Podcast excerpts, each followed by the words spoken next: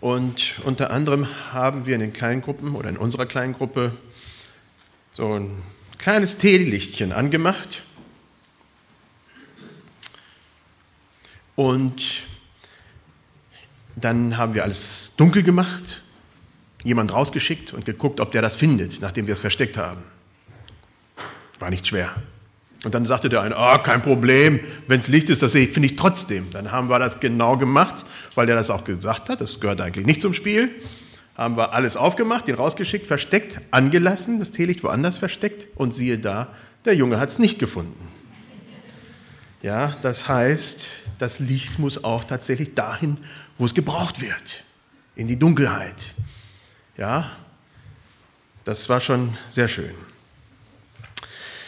Letzten Sonntag hatten wir einen Text aus dem Buch Jesaja. Da wurde das Warten auf Gott ersehnt, weil man mitten in tragischen Lebenssituationen war. Alles war negativ geprägt. Es gab Kriege. Ja, es war schlimm. Die Adventszeit war ursprünglich eine Fastenzeit in der nicht gefeiert und auch nicht geheiratet werden durfte. Das hat sich geändert, irgendwann einmal ist es dann anders geworden, aber der Ursprung war anders.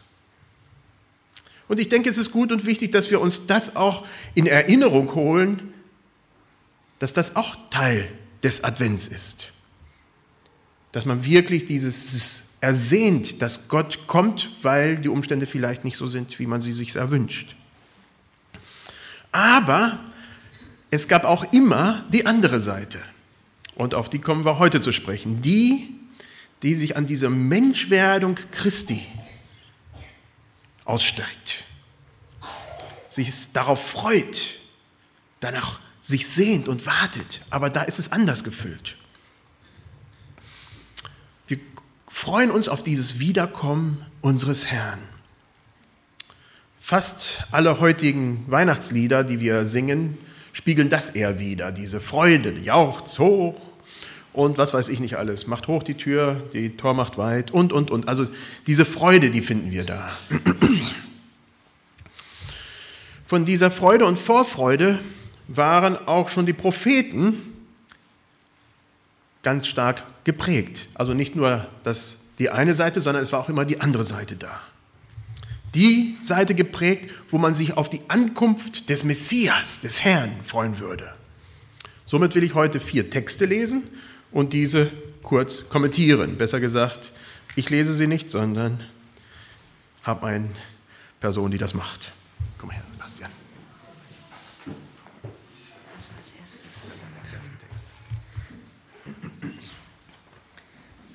So, erstmal aus Jesaja 9, Vers 1. Ähm, das Volk, das im Dunkeln lebt, sieht ein großes Licht. Für alle, die im Land der Finsternis wohnen, leuchtet das Licht auf.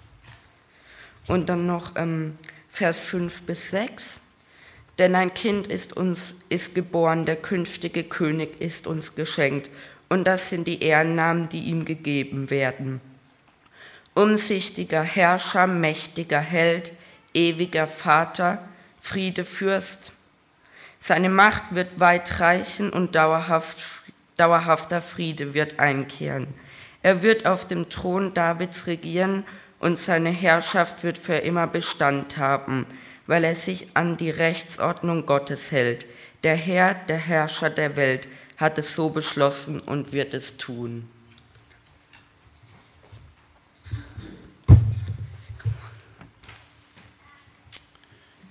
Jesus ist Licht für die Welt.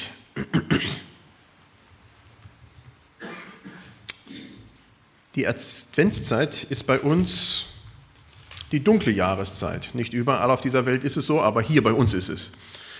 Im Advent haben wir es deswegen auch viel mit Kerzen zu tun. Ich glaube, ich hätte Kerzen, auch wenn es nicht Advent gäbe. Es ist einfach schön. Ja? Es ist dunkel und kühl draußen. Und wenn man da Kerzen hat, ist es einfach klasse. Ja? Heute Morgen steht man auf, die Sonne war noch nicht aufgegangen, überall Frost. Das ist doch was Wunderbares. Licht. Für uns, Licht für unsere Gesellschaft. auch in unseren Herzen. Auch damals war nicht alles in Ordnung, oder besser gesagt, Israel war zu der Zeit, als dieses geschrieben wurde, alles chaotisch, durcheinander. Man brauchte Licht für die Zukunft. Es gab keine Perspektive. Wir brauchen auch Licht für unsere Zukunft. Viele Verunsicherungen, Ängste, Zweifel nagen an unsere Gesellschaft. Wer in den letzten Tagen Nachrichten geguckt hat, dann denkt er, das, was unmöglich war, ist auf einmal möglich. Deutschland steht auf wackeligem Boden, äh, nicht weil es selbstverschuldet ist, sondern weil es sich äh, mit anderen da verbündet. Hm. Da kommen bei einigen Leuten Ängsten auf. Da brauchen wir Licht. Licht für uns. Und dann haben wir einen, eine ganze Reihe von Gottesnamen. Die finde ich so toll. Namen, die man niemals einen Menschen geben würde. Wer würde ein Kind Gott Held nennen? Ewig Vater, Friedefürst. Sowas geht unmöglich, geht gar nicht. Ja, solch einen Menschen, den haben wir in Jesus Christus. Solch einen Gottmenschen, den können wir brauchen, den brauchen wir. Und wie gesagt, in Jesus Christus wurde dieses lebendig. Da hat sich gezeigt, wie Gottes Reich aufgebaut ist, was da passiert. Welch ein Gott. Und wir schauen staunend zu. Im Text steht, solches wird tun der Eifer des Herrn. Solches wird tun der Eifer des Herrn. Gott war und ist aktiv. Das geschieht nicht durch unser gutes Handeln, das geschieht nicht durch tolle Gemeindestrategien oder was nicht alles. Gott wird reinbrechen in diese Welt und er handelt. Er braucht Menschen und ich danke für jeden, der wirklich da aktiv ist. Und doch müssen wir da auch immer wieder die Perspektive auf Gott richten und sagen, ja Herr, du tust es. Und nicht nur das, bis jetzt sehen wir nur einen Teil. Und auf den nächsten Schritt dieser Weltgeschichte, auf die warten wir noch. Wir lesen jetzt Micha 5, Vers 1.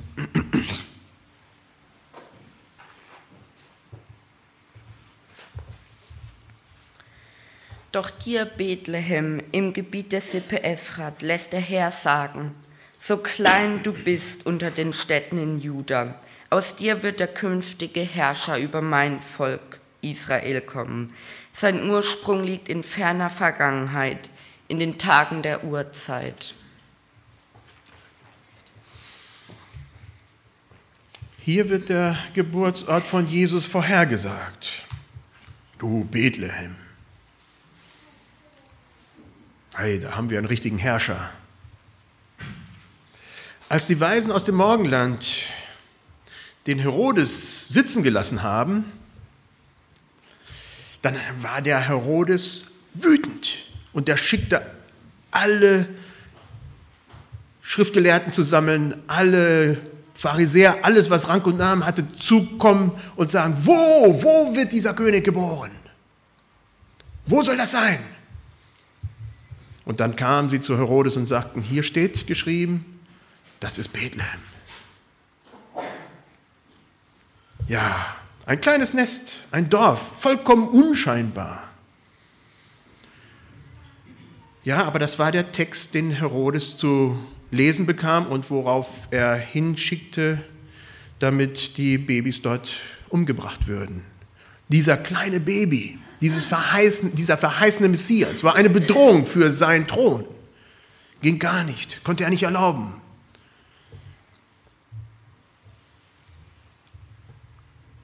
Und es wird von ihm gesagt, hier in diesem Text, dass er von Anfang an war. Jesus wurde nicht geboren, um zu sein. Wir können nicht von uns behaupten, wir waren von Anfang an. Nein. Da müsste man nachfragen, was war denn da so vorher? Und dann merkt man dann, das wird alles sehr schwammig und ungenau. Äh, wir wissen es nicht. Aber Jesus war von Anfang.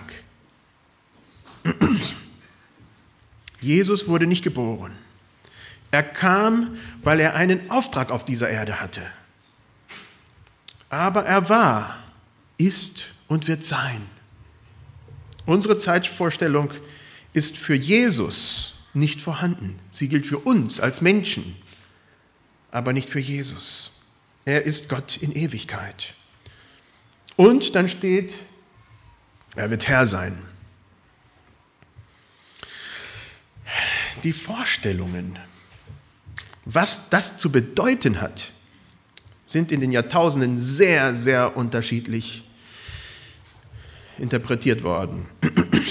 Mal ist man von einem Despoten ausgegangen, der nur Israel schützt und alle anderen über den Haufen fährt, ja, der wirklich nur einseitig sich zu Israel stellt und alle anderen werden vernichtet. Er wird das Recht von Israel für Israel suchen und alle anderen haben nichts zu, äh, zu suchen. Mal ist von einem strengen Herrscher, ist man von einem strengen Herrscher ausgegangen, der knallhart durchgreift und alles zurechtbiegt. Alles, was bis dahin nicht stimmte, wurde zurechtgebogen. Heute nehmen wir uns zunehmend ein Beispiel an Jesus Christus, wie er gelebt hat, den wir vom Neuen Testament her kennen. Einer, der kam, um zu dienen, zur Seite zu stehen. Einer, der sich nicht aufdrängt, aber da ist, wenn er gebraucht wird. Einer, der uns die Füße wäscht, obwohl das eigentlich unsere Aufgabe wäre. Ja, unser Bild von dem, wie Jesus Herrscher auf dieser Erde ist oder wie es auszusehen hat, beeinflusst ganz direkt, wie wir Herrschaft auf dieser Erde ausüben. Es beeinflusst unsere Kindererziehung. Es beeinflusst, wie wir miteinander umgehen. Es beeinflusst unser Gemeindeleben. Unter den Kaisern und bis gar nicht vor langer Zeit betonte man die Herrschaft stark. Starker Herrscher. Ja, und es wurden preußische Tugenden ans Licht gekehrt. Das ist Herrschen. So wurde das Volk geführt. So wurden auch die Gemeinden geführt. So hat man die Bibel gelesen. Heute ist man da sensibler geworden. Jetzt lesen wir Sahaja 9, Vers 9.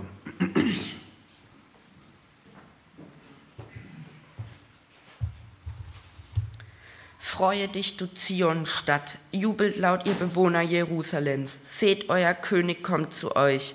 Er bringt Gerechtigkeit. Gott steht ihm zur Seite. Demütig ist er vor seinem Gott. Er reitet auf einem Esel, auf einem starken Eselhengst.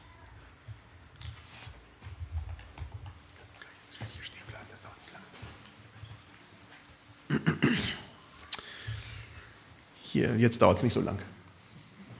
Er reitet auf einem Esel. In diesem Text wird die Vorfreude ganz, ganz sichtbar, die wir auch zu Weihnachten so stark erleben. Ja, unser König kommt. Komplett anders als erwartet. Er war ein Gerechter und ein Helfer. Viel mehr, als man eigentlich gedacht hat. Er half da, wo andere nicht halfen. Er war gerecht. Da, wo die religiösen Systeme ungerecht geworden waren. Er drückte die Finger auf die Wunden der Gesellschaft aber er stellte auch Alternativen, wie es anders ging. Er stellte sich auf die Stelle der Schwachen, der Unterdrückten, der Armen. Aber er klammerte niemals die anderen aus. ein Gerechter und ein Helfer. Und, für mich interessant, er ritt hinein nach Jerusalem und wir wissen das auf einem Fohlen eines Esels. Demütig, gar nicht so stark, nicht auf einem Kriegsross, auf einem Fohlen eines Esels. Wer hier hat so ein bisschen Ahnung von Esel?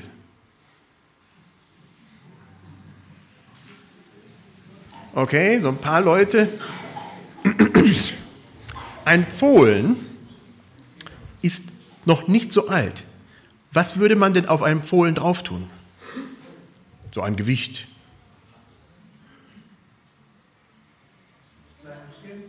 Hm? Ein kleines Kind? Auf dem Fohlen sollte man nicht so was furchtbar Schweres drauf tun. Da habe ich dran gedacht, na ja, wie groß war vielleicht Jesus? So riesig konnte er nicht sein. Also nicht 1,90 Meter als großer Riesenherrscher mit 110 Kilo. Das wär, der wäre dieser Fohlen zusammengebrochen.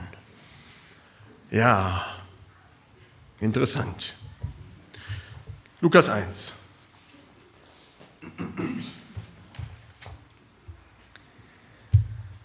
Du wirst schwanger werden und einen Sohn gebären. Dem sollst du den Namen Jesus geben. Er wird groß sein und wird Sohn des Höchsten genannt werden.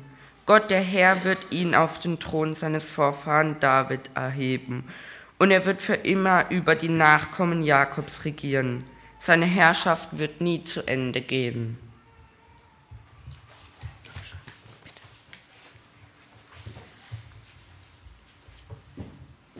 Und dann haben wir die vielen, vielen Voraussagen, die noch im Neuen Testament kommen. Das sind sehr viele. Natürlich auch im Alten Testament sind auch noch andere, aber das würde den Rahmen komplett sprengen.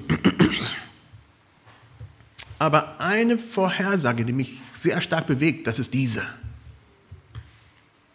Lukas 1. Eine Frau, Maria, eine junge Dame. Sie wird schwanger werden. Der Engel des Herrn erscheint der Maria und sagt voraus, dass sie schwanger werden wird. Und das auf einer Weise, die kein Mensch erklären kann. Durch den Heiligen Geist. Sie wird schwanger werden. Zu Risiken und Nebenwirkungen fragen Sie Ihren Arzt oder Apotheker. Tja, das waren da die Risiken und Nebenwirkungen waren ganz groß und unvorhersehbar und Maria lässt sich darauf ein. Es hätte genauso gut vollkommen daneben gehen können. Aber sie sagt, Herr, wie du sagst, so soll es geschehen. Diese junge Frau wird schwanger und empfängt so die Worte des Engels. Der Engel hatte in diesem Augenblick nur Gutes zu berichten. Nachher kamen noch die anderen Sachen, die Risiken und Nebenwirkungen halt. Aber in diesem Augenblick war nur das Gute. Der Name des Kindes wurde gegeben. Jesus sollst du ihn nennen. Ein bedeutender Mensch, der die Dynastie Davids führen sollte. Das war bevor das Reich zerbrach. Das war das, der Höhepunkt des, äh, der Dynastie Israels. Er würde ein König sein, ein starker König und über Israel und Juda herrschen. Und sein Reich sollte ewig währen. Ja, das ist etwas anderes als David. Der war nicht ewig. Und mit Salomo war noch ein bisschen Verlängerung und danach ging alles auseinander. Ewig. Wie gesagt, die Risiken und Nebenwirkungen, die kamen dann später. Und doch, genau in dieser Fortführung des Reiches Gottes leben wir heute. Das, was vorhergesagt wurde. Jesus Christus hat das eingeläutet, was ewig währt. Das fing mit ihm an. Wir sind 2000 Jahre später und wir sind auf diesem Weg. Erahnen können wir stichpunktmäßig, was sein wird. Hier und da sehen wir Licht, Licht, das wir ausstrahlen oder Licht, das von anderen Menschen ausgeht. Menschen, die sich von Christus anstecken lassen, die leuchten, die brennen, wie diese Kerze, die entflammt wurde. Und dann wird Licht, Licht in der Umgebung. Da erahnen wir etwas von dieser Ewigkeit. Das, worauf wir auch noch weiter hoffen, das, was noch mehr wird. Wo Hass und Streit aufhört, wo Vergebung und Versöhnung kommt, wo eine zerbrochene Welt heil wird. Ja, noch feiern wir Advent. Noch ist nicht alles erfüllt.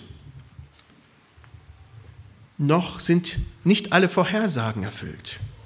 Die Herrlichkeit und Macht, die sehen wir noch nicht so. Die Ewigkeit, ja, sie hat begonnen, aber wir stellen sie uns noch anders vor und deswegen feiern wir ja auch noch Advent, weil wir auf was anderes noch warten. So jauchzen wir weil wir schon Christus haben, was vorher nicht der Fall war im Alten Testament. Wir jauchzen, weil wir in Christus ein Licht haben. Uns ist ein Licht aufgegangen. Und wir warten auf die und haben noch diese Vorfreude auf das, was noch kommen wird.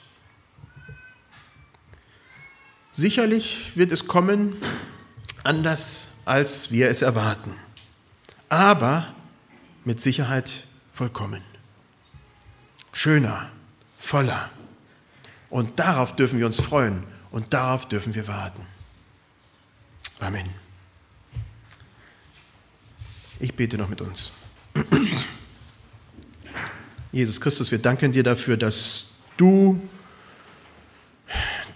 das Licht bist, das vollkommene Licht, dass du Mensch geworden bist. Herr, dass wir aber noch auf das warten, was verheißen wurde, die Vollkommenheit dessen, was schon angefangen hat. Herr, darauf warten wir.